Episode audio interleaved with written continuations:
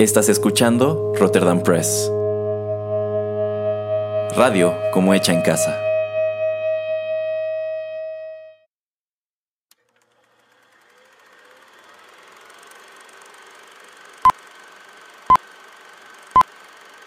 Rotterdam Press presenta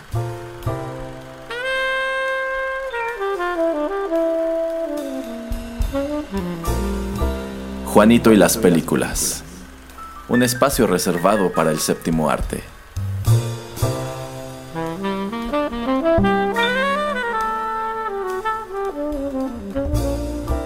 Ocupa tu butaca.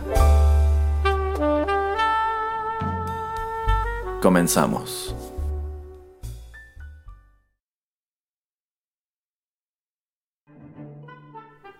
Hola, ¿qué tal amigos? Bienvenidos a una nueva emisión especial de películas aquí a través de los micrófonos de Rotterdam Press. En este programa que se titula ¿Cómo, señor Erasmo? No lo sé, señor Pereira. El programa se titula Juanito y las películas, Erasmo. Ah, ah, yo pensé que preguntaba de qué vamos a hablar porque eso es de lo que no tengo idea. También, exactamente, pero no. Eh, bienvenidos a una nueva emisión de Juanito y las películas y como ya lo escuchan me acompaña el señor Erasmo en esta nuestra semana especial de películas navideñas aquí a los micrófonos de Rotterdam Press. Eh, ¿Dónde nos puede contactar la gente? ¿Dónde nos puede escuchar la gente, señor Erasmo? nos pueden escuchar en SoundCloud, en Tuning Radio, en Spotify, iTunes, Castbox, iBox y bueno, prácticamente cualquier servicio de podcast. Y pueden contactarnos en redes sociales, tanto Facebook como Twitter, como Rotterdam Press. Y solamente señalar que ahora que el señor Pereira mencionó aquello de semana de películas navideñas, bueno, pues gracias por avisarme, señor Pereira. De nada. Para eso solamente tengo algo que decirte, Erasmo. Yippee señor Ay, no puede ser. ya, ya sé. Porque en esta, en esta ocasión vamos a hablar de Die Hard del año 1988 o como es conocida en español, Duro de Matar, la primera película que sale, sale en el año de 1988 eh, pues protagonizada por Bruce Willis y en el papel, papel antagonista Alan Rickman. Esta fue una película dirigida por John McTiernan y la música es composición de Michael Kamen. Y bueno, rápidamente antes de ir a la única melodía que traigo, pues quería platicar un poco acerca de pues la filmografía de, del señor John McTiernan que pues para los que saben o no saben, de hecho él dirige la primera película de Depredador, también La Casa del Octubre Rojo, que sale pues Sean Connery y Alec Baldwin, eh, The Last Action Hero. Eh, Esa es una película increíble, ¿eh? De hecho, tenemos que platicar bastante de ella. La tercera de Die Hard, With a Vengeance. Eh, y por lo menos, por ejemplo, la Thomas Crown Affair. Entonces es un poco del repertorio. De hecho, este señor creo que ha dirigido aquí, tengo 3, 4, 11, 12 películas. Entonces no es muchísimo lo que pues ha dirigido, pero pues muy icónicas las películas que dirigió o que ha dirigido, sobre todo en los 80s y 90s. Y bueno, pues sí, es una película que eh, de hecho, creo recientemente, si no fue el director, fue Bruce Willis que dice, no, esta no es una película navideña, pero no, están en lo equivocado. ¿Por qué? Porque es la audiencia la que decide si una película es o no eh, navideña. Y bueno, pues, ¿por qué la gente la considera una película de Navidad? Pues simplemente por el hecho de que es una fiesta de oficina en época navideña donde esto sucede en Nakatomi Plaza en Los Ángeles y bueno es este John McClane el personaje icónico que eh, pues tiene o que tiene muy ya en, sus venas en, su sangre Bruce Willis eh, un personaje icónico que ya lleva cinco y yo creo que en algún momento serán seis películas eh, pues donde sale y mm, a donde va a visitar a, a su esposa a Holly Holly McClane pues simplemente como para tratar de, no me acuerdo si era para refrendar, como tratar de mantener el lazo, ¿no? Erasmo porque ya tenían problemas maritales, pero digo, eso no es como la parte B de, de todo esto, lo que está sucediendo en, en Akatomi Plaza, pero pues si quieres platícanos más o menos de lo que te acuerdas, Erasmo. Y recuerden, amigos, escuchas que pues Erasmo no sabía exactamente de lo que íbamos a platicar, así es que se le perdona que no se acuerde de todo lo que sucede en Duro de Matar. La verdad tiene un buen tiempo que no he visto esta película, de hecho, varias de las secuelas solamente las vi una vez. Eh, casi, ninguna de ellas me gustó realmente. Eh, pero la original sí. De hecho, yo creo que la original es emblemática en la filmografía de Bruce Willis. Es la que se encargó de hacerlo viable como estrella de acción todo a lo largo de los años 90. Eh, y bueno, este eterno debate de que si es o no es una película navideña, a mí pueden colocarme en el bando que dice que sí, sí es una película de Navidad. Parte de lo que le dio pues esta reputación es que efectivamente la acción transcurre en Navidad en Los Ángeles y bueno, como sabemos Los Ángeles no es una ciudad en donde en invierno haya nieve y árboles secos y cosas así. La verdad es que pues sigue siendo un, clima bastante cálido. Entonces a diferencia diferencia de otras, como podrían ser Home Alone o Batman Returns, en donde pues hay un montón de nieve, en esta no. Sin embargo, pues a través de la travesía que libra John McClane en este edificio, tratando de rescatar eh, a los rehenes y demás, eh, pues ves decoraciones como son luces, árboles, coronas, etc. Es una película a través de la cual se dice muchas veces Merry Christmas y pues digamos que ese espíritu está presente. Entonces eso es por un lado y por otro, pues es que durante los 90, por algún motivo, esta es una película que los canales de televisión ponían en, en diciembre, si no específicamente el 25, pues formaba parte de esa barra de películas de relleno que pues este, se reproducían a lo mejor unas dos o tres veces a lo largo del mes para cubrir huecos de programas que por ser fin de año no se estaban realizando y ese fenómeno se repetía prácticamente a la letra aquí en México. Entonces yo creo que esos son los factores que han contribuido a que esta película de acción pues sea considerada también un, un clásico navideño. Muy curioso que pues recientemente se señaló que no. Yo creo que, pues más bien ahí lo que trataban de decir es que no era la intención. Yo creo que jamás les pasó por la cabeza ni al director, ni a los escritores, ni a Bruce Willis, a nadie, que esto fuera a tener esa reputación. O sea, la película es buena por sí sola, sin necesidad de que insistamos en que es una película de Navidad, pero pues yo creo que por eso si les preguntas te van a decir que no. Y somos los fans los que nos encargamos de convertirla en ellos, si bien yo creo que pues al mismo tiempo tiene muchos elementos de ese tipo de cine, ¿no? Sí, efectivamente. Pero, ¿qué nos puedes platicar acerca de Hans Gruber y de toda su banda de malhechores? Mire, no me acuerdo así como con mucho detalle porque, insisto, hace tiempo que no, no veo esta película, pero efectivamente eh, Hans Gruber, que es interpretado por Alan eh, Rickman, es el líder de un grupo terrorista que pues en la víspera de, Navidad de 1988 se apodera de un edificio, bueno, es como un complejo de edificios en la ciudad de Los Ángeles conocido como Nakatomi Plaza. Eh, y bueno, uno de los rehenes que toman, ellos, ellos este, de hecho toman el edificio eh, aprovechándose de que pues hay menos staff, hay menos personal de seguridad, precisamente porque es Navidad. Y pues toman como rehenes a empleados y directivos que están allí celebrando un convivio navideño. Uno de los rehenes es Holly, la esposa de, de John McLean. Este y John McClane pues es un él, es un detective de la ciudad de Nueva York y él vuela a Los Ángeles para visitar a su esposa con quien está separado. Y de hecho pues los problemas maritales de John McClane son un elemento recurrente a lo largo de, de la serie. Después aparece su hija en alguna de las otras películas pero bueno, insisto, las otras películas ya no me gustan tanto y siento que pues, ya son medio irrelevantes también, como, como que tratan de añadir cosas innecesarias a este lore. De hecho, yo creo que realmente Die Hard no era la clase de producto que necesitara una sola secuela, la verdad. Pero se las hicieron de cualquier manera.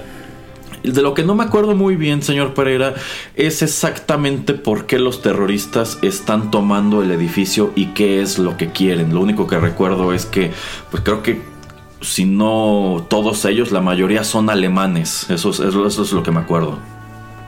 Mm, sí, em, también tiene bastante tiempo que no la veo, pero pues simplemente Hans Gruber y todos ellos entran a Nakatomi Plaza porque debajo de este lugar hay una bóveda que contiene, contiene muchísimo dinero y pues básicamente están robándola.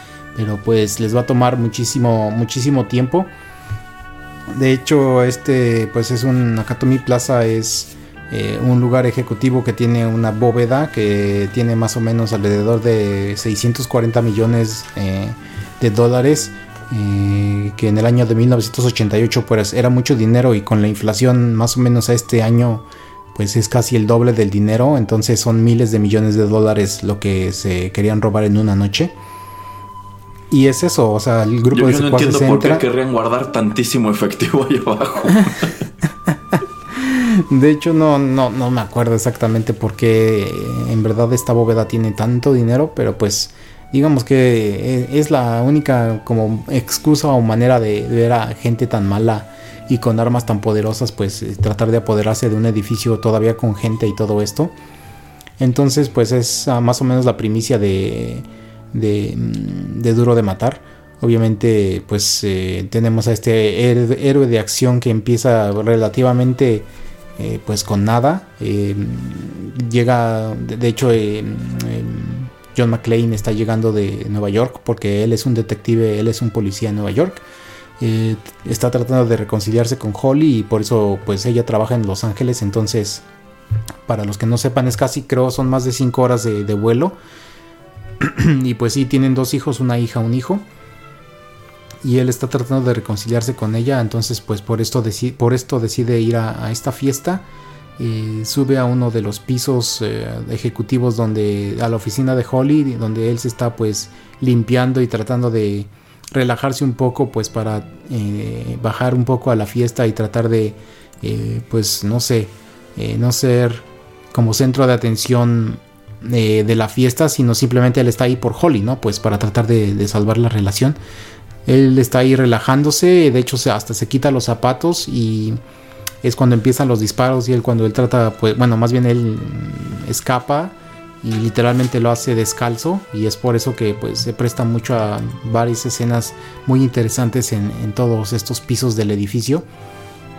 Y digamos que simplemente él está tratando de asesinar o de matar de uno por uno a, todos estos malosos pues para tratar de desincentivarlos y de que se de que escapen del edificio pero pues no cuenta con que Hans Gruber y muchos de, sus lugartenientes pues en verdad tienen eh, pues muchas ganas o el incentivo es muy grande de, de pues eh, apoderarse de este dinero y obviamente uno de los incentivos más grandes es que el primer eh, malo que él mata es hermano de otro de estos secuaces. Entonces pues con más ganas varios de ellos no quieren irse. Entonces es lo hace bastante interesante. Me gusta que es en un lugar o sea simplemente todo pasa en este edificio es muy poco lo que pasa afuera de él. Y es lo que pues en el 88 la hizo una gran película. Y digo eh, obviamente esta película la vimos por primera vez en, la televisión en México. Pero pues a mí sí me gusta y sí la considero una película de Navidad solamente pues porque sucede en Navidad no, no por otra cosa y me gusta que haya películas Erasmo no sé a ti que no sean eh, pues literalmente o tan, ¿cómo se dice? Tan directamente relacionadas con cosas felices o, ¿me entiendes? Con la misma tipo de historia de, ay, tenemos problemas, pero al final somos una familia unida y feliz y con temas así como esperanzadores, etcétera, sino que buscaron una manera de darle twist a la víspera de Navidad y tener una película de acción que sucede pues en este en este en este periodo, ¿no? del, del año. Sí, sí, y también algo que cabe señalar es que eh, bueno, Bruce Willis en este punto de su carrera no era una estrella de acción. Él de hecho no hacía películas, él trabajaba en la televisión en sitcoms. De hecho era prácticamente un actor pues medio cómico. Entonces digamos que agarrarlo y ponerlo en una producción de este tipo pues fue como, como hacer un escenario de tipo de pez fuera del agua. Y mientras que hay otras cintas de acción que fueron concebidas con la intención de que se convirtieran en blockbusters, pues la verdad ese no fue el caso de Die Hard. Yo me imagino que el éxito que tuvo tanto en taquilla y todo el legado que, generó después, pues son cosas que no, no vieron venir. Eh, incluso esta era una cinta a la cual pues en realidad mucha gente no le tenía fe en su momento, sobre todo porque el actor era muy desconocido y porque en realidad él discrepaba mucho de cómo se veían los héroes de acción en el cine en aquel entonces. O sea, tú pensabas en una película de acción y pensabas en un Arnold Schwarzenegger o un Sylvester Stallone, que eran tipos pues, que se veían rudos y con unos enormes músculos y así. Pues la verdad es que Bruce Willis pues aunque se veía muy fit en esta película, pues no era una masa de músculos. De hecho, nunca lo ha sido. Siempre, ha sido pues, un tipo más o menos delgado. Entonces, eh, pues digamos que había mucho escepticismo en torno a Die Hard y pues terminó por sorprender a todos. Sí, efectivamente. De hecho, este film eh, fue ofrecido a Schwarzenegger y a Sylvester Stallone. Eh, como estábamos comentando, pues eh, el director John McTiernan trabaja con Schwarzenegger un año antes en la película de, en la película de Depredador. Entonces, obviamente era una de sus primeras opciones, pero pues ellos al rechazar el papel principal, pues deciden tomar en su lugar a Bruce Willis, que como ya comenté Erasmo era un actor pues más conocido por sus roles en televisión pero pues que le queda más el papel, ¿no? O sea, se vería muy raro a alguien súper locamente musculoso como pues era en ese entonces Schwarzenegger o Stallone en una película como esta. Y a mí me gusta que es alguien más, un personaje más realista que se encuentra en una situación muy difícil y pues lo hace, eh, pues eh, que, apoyes a este personaje principal desde el principio y, que eh, pues en verdad te intereses mucho en lo que está pasando en la película, debido a que pues se ve como un, personaje regular que sí creerías que es un, detective en Nueva York, ¿no? Sí, de hecho yo creo que eso es lo que también le dio viabilidad a que pudieran explotarlo en secuelas, que pues a lo largo de esta película pues te crean toda su historia, ¿no? O sea, empezando por el motivo por el cual él está viajando y pues los problemas que tiene con su esposa y pues digamos que se siente como un personaje muy real, no se siente como estos héroes al estilo de Rambo, al estilo de otros personajes de Schwarzenegger, que son perfectos, ¿no? Y que pues no tienen fallos y son totalmente invencibles. La verdad es que John McClane sí la, pasa bastante mal en este edificio y es a través de, sobre todo de su ingenio, que logra abrirse paso hasta llegar con el jefe final, que es este Hans, que es Hans Gruber. Entonces, pues me gusta que pues digamos que le dieron ese trasfondo y es gracias a eso que pudieron eh, pues presentar más historias con él. Mientras que si ves, por ejemplo, a Schwarzenegger en una película como Comando, la verdad yo creo que sufrirías mucho para tratar de contarme más de ese personaje que la verdad no tiene nada de fondo. O sea, sencillamente es un hombre grande, musculoso y violento que tiene muchas armas. y eso es todo lo que puedes decir de él. sí, sí, exactamente.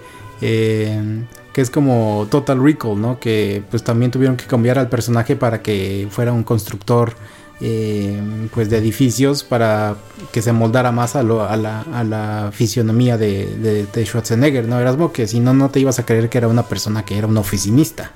Sí, sí, sí, y de hecho, pues igual si nos brincamos con Stallone, bueno, él sí por necedad ha hecho vivir demasiado a unos cuantos de sus personajes, pero pues igual en su filmografía hay un montón que dices, pues a lo mejor la película estuvo padre, pero no da para más. Y aunque yo también siento que en su momento Die Hard no daba para más, pues digamos que se las apañaron para hacerlo crecer todavía. Sí, efectivamente.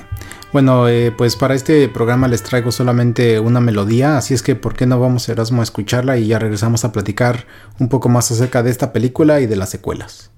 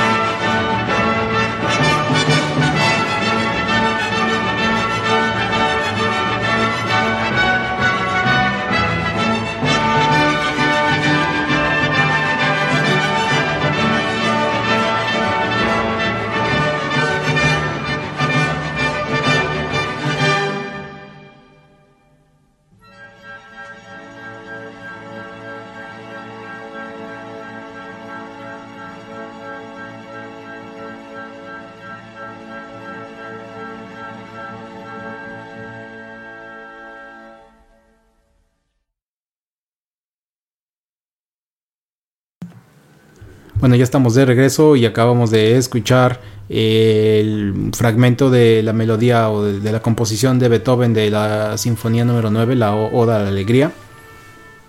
Y bueno, esto es un mix que hace Michael Kamen, que pues eh, arregla la música para la película de Duro de Matar de 1990. Eh, Michael Kamen, para los que no saben, pues sí ha estado en bastantes películas, las, eh, ha hecho el, score para películas importantes, películas de las que ya hemos hablado aquí, como por ejemplo es Highlander del año 1986, para alguna de las películas de Lethal Weapon.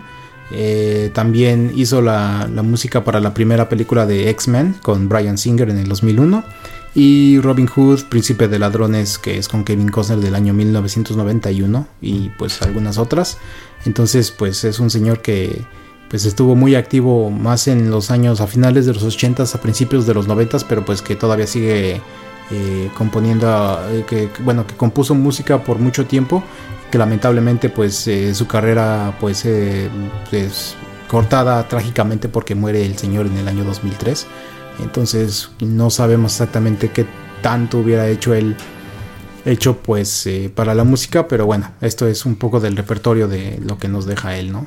De hecho, eh, Michael Kamen, el, compositor de este score, estaba un poquito enojado con, el director, porque pues el director al ver la naranja mecánica y ver cómo en naranja mecánica utilizaban mucha música como es esta oda la alegría, eh, pues Michael, perdón, John McTiernan, el director, quería utilizar de manera similar música clásica pues para momentos importantes de, duro de matar. Algo a lo que Michael Kamen pues estaba un poquito pues en contra pero todo digo a final de cuentas eh, el director pues gana la discusión y entonces eh, Michael Kamen decide modificar esta canción así como otras canciones o melodías que le pide el director. Y este es uno de esos resultados finales que pues interesantemente creo que para las últimas dos películas de Duro de Matar, eh, esta versión de, este señor las escuchamos mucho, sobre todo en los trailers para esas películas. Pero bueno, ese es un poquito del background de, de por qué se escucha esta canción y donde la escuchamos en, en esta película es pues donde ya están los ladrones entrando a, a, la, a la bóveda, que de hecho una de las últimas digamos como barreras que ellos tenían que pues pasar eh, estaba conectada electrónicamente a, la electricidad de toda la ciudad y por algún truco que ellos hacen en contra de la policía y del FBI, pues el FBI en situaciones de secuestro las primeras cosas que hacen o por lo menos en la película es cortar la electricidad de los edificios y esto es algo que Hans Gruber esperaba. Entonces por eso también le habla a la policía para que la policía esté ahí afuera y es la manera en que pues ellos pueden entrar y, a la bóveda y pues poder robarla pues más rápido, ¿no? Porque su plan original no era ese. John McClane está haciendo mucho ruido, hace mucho, eh, eh, de hecho hace que todo un piso explote con explosivo C4. Entonces pues Hans Gruber tiene que modificar un poco su plan y esta es la manera en que escuchamos la canción y ya me voy a callar. Eh, y bueno, como ya decía Erasmo, eh, Duro de Matar pues eh, tiene varias películas, algunas más memorables que las otras. Las últimas dos a mí no me gustan mucho. De hecho, después de Duro de Matar, a mí la que más me gusta es Duro de Matar 3, que es donde está en Nueva York con Samuel L. Jackson y, bueno, spoilers, pero digo, es una película de hace 25 años. Es el hermano de Hans Gruber, eh, que es el que está ahora pues aterrorizando Nueva York, que es interpretada por Jeremy Irons. Y la película número 2, de hecho también sucede uno o dos años después de Duro de Matar, también en, época de invierno.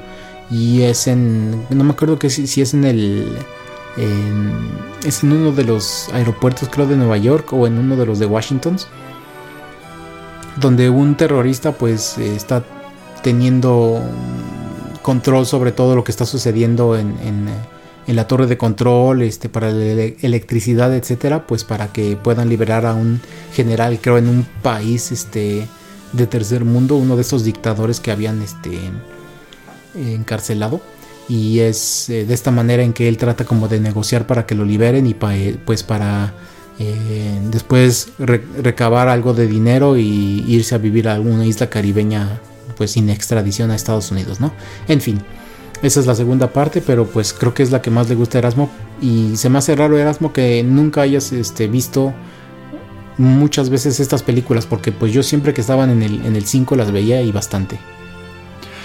Pues no, o sea, la, segunda parte la habré visto a lo mucho dos veces, la tercera solamente una, y desde entonces, pues la verdad no, nunca he tenido la curiosidad de volver a asomar a ellas porque, pues de por sí no me gustaron gran cosa. No sé, quizás si las viera de nuevo las apreciaría de otra manera, porque insisto, ya tiene, ya tiene muchísimo. Eh, pero por ejemplo, de la 2 yo me quedo con algunos momentos muy padres, como pues son la escena del avión este, que bueno, incluso me parece que hay videos que explican cómo grabaron toda esa secuencia, porque bueno, igual si por algo se caracterizaron estas primeras dos o tres películas de Die Hard es porque mostraban en pantalla eh, pues stunts un poquito difíciles de, de, conseguir como en la primera película toda la secuencia final del helicóptero. Igual tengo entendido que filmar eso fue un problemón. Este, y pues a través de edición y efectos especiales lograron hacerlo ver como terminó viéndose, que se ve muy padre, pero pues como que en un principio incluso no les gustaba cómo, cómo estaba quedando y tuvieron que recurrir a un montón de, de trucos. Eh, insisto, yo al ver la primera película no pensaría que necesite que le hagan una secuela. Por ejemplo, ese argumento de la tercera parte de que es el hermano de Hans Gruber ya se me hace algo muy este pues algo muy hollywoodense, ¿no? Como que un mal de que pues es que si tuvimos este villano que igual y nos daba para más, pero lo, lo cortamos de tajo en la primera película, pues invéntale un hermano, un primo, un hijo, no sé, que viene por la venganza, ¿no? Este, pero bueno, yo creo que de las secuelas igual, como señala el señor Pereira, la 2 y la 3 igual podríamos decir que son las rescatables o las que valieron la pena y creo que debieron eh, desistir después de la tercera. Yo creo que si para mí la primera película no daba para una secuela, yo creo que después de dos secuelas el concepto ya estaba totalmente agotado. No creo que fuera necesario que nos contaran más cosas sobre John McClane o ponerlo en otro tipo de, misiones, pero lo hicieron de cualquier manera. Eso sí, se esperaron una buena cantidad de años antes de sacar la cuarta parte. Sí, bueno, yo difiero un poquito con Erasmo porque, bueno, podemos poner a John McClane como un detective, como un policía en otro tipo de situaciones. Eh, obviamente en, el, en, los años 90 pues está este boom de las estrellas de acción y obviamente pues tenemos un par de películas de duro de matar ahí. Eh, a mí la, segunda no me gusta tanto, no me parece tan emocionante. La tercera me, encanta, es una de mis películas favoritas de, acción, aunque pues Erasmo la encuentre un poco extraña o diferente. Eh, la historia que cuentan con Jeremy Irons me gusta eh, y de hecho es una excusa que digamos él toma que es, hermano de Hans Gruber que pues está teniendo como este tipo de embrollo o de problema con, con John McClane pero pues bueno, es, es la primicia de la película y, es lo que trata como pues de desviarnos un poco de la atención del, del plan original de, Jeremy Irons en la película. De todas maneras a mí me parece un buen film, pero bueno, eh, para ir cerrando este programa yo nada más quiero pues comentar que sí, la primera no, o sea, también le, doy un poco de razón a Erasmo, no, no necesitaban secuelas, pero me gusta también que no simplemente eran en un lugar eh, por lo menos la de Nueva York, la, la 4 y la quinta es un asco, pero por lo menos la cuarta y la tercera me gusta por lo menos que se van moviendo eh, pues en varias locaciones, en varias ciudades, bueno, locaciones en Nueva York y en varias ciudades en la cuarta. Eh, pero después de la tercera para mí sí, ya tuvieron que haber pues dado por terminado duro de matar y tratar de encontrar algo nuevo y refrescante, pero pues ya ves, Erasmo, de hecho están pensando ser en la quinta de Indiana Jones con Harrison Ford que tiene ya 78 años, entonces imagínate, no, no veo por qué no veremos una sexta entrega de Duro de Matar en algún punto en los próximos 5 años, ¿eh? Sí, vamos, son personajes con los cuales nosotros como público asociamos a los actores y pues ellos como que supongo que igual deben experimentar una cierta nostalgia por los mismos. Eh, a pesar de que algunos de ellos, como en su momento Stallone dijo que ya no iba a ser más Rockies ni más Rambos, pues la sigue haciendo. Pues sí, supongo que en algún momento podrían llegarle al precio a Bruce Willis para que haga una sexta parte de, de, Die Hard. Y me parece que esa quinta película de Indiana Jones igual ya es un hecho, ahora que fue la...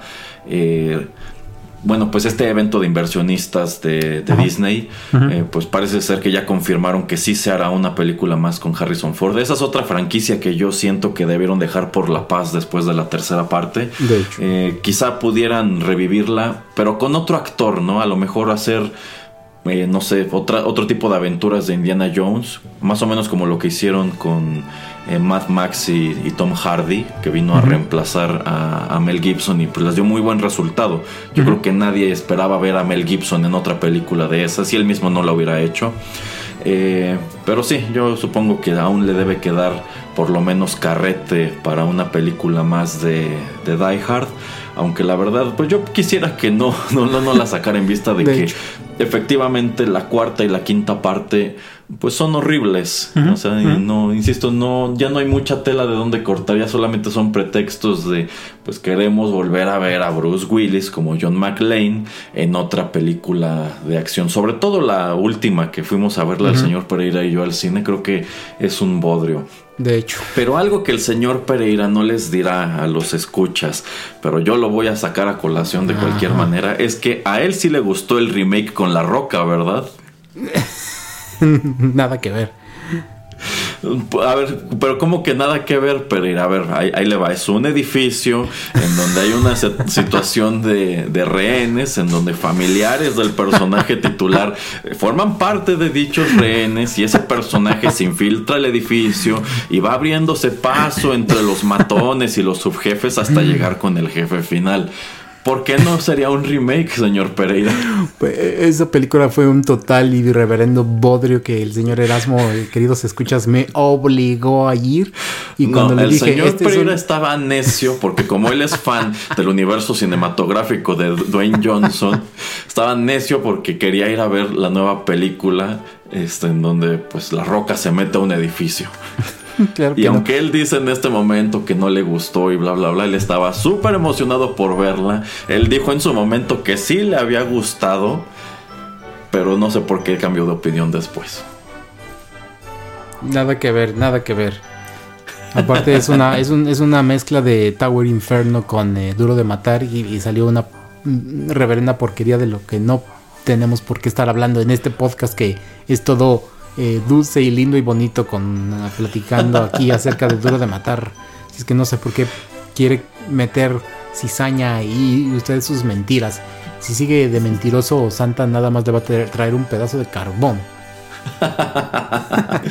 bueno, señor Pereira, en esa película salió lo que tenía que salir. O sea, el universo cinematográfico de La Roca ha sido muy constante. Cuando usted me llevó a ver Yumanji, me llevó a ver San Andreas y todas esas otras, eh, realmente es como, es como, es como si La Roca hiciera el mismo personaje en distintas circunstancias y todas las películas tienen más o menos el mismo argumento y la misma calidad. Así que yo sabía lo que iba, que usted estuviera emocionado es otra cosa.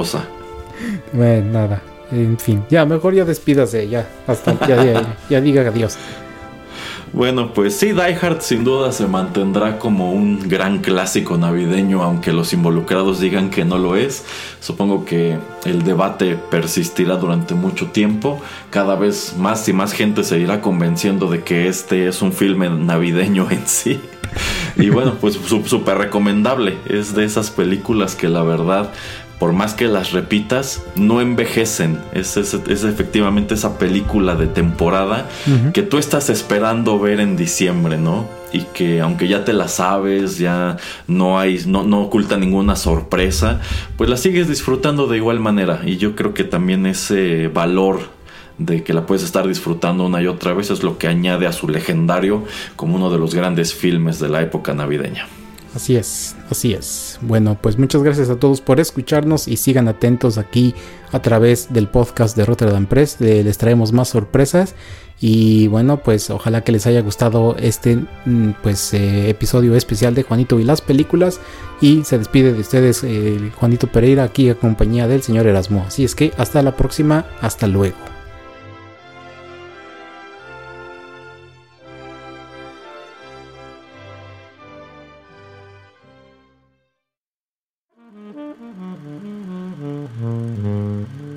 Juanito y las películas llegó a su fin.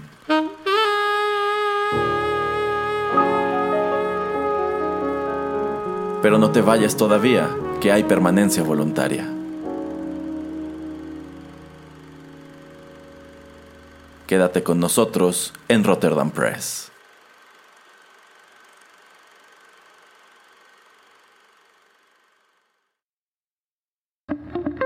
Estás escuchando Rotterdam Press. Radio como hecha en casa.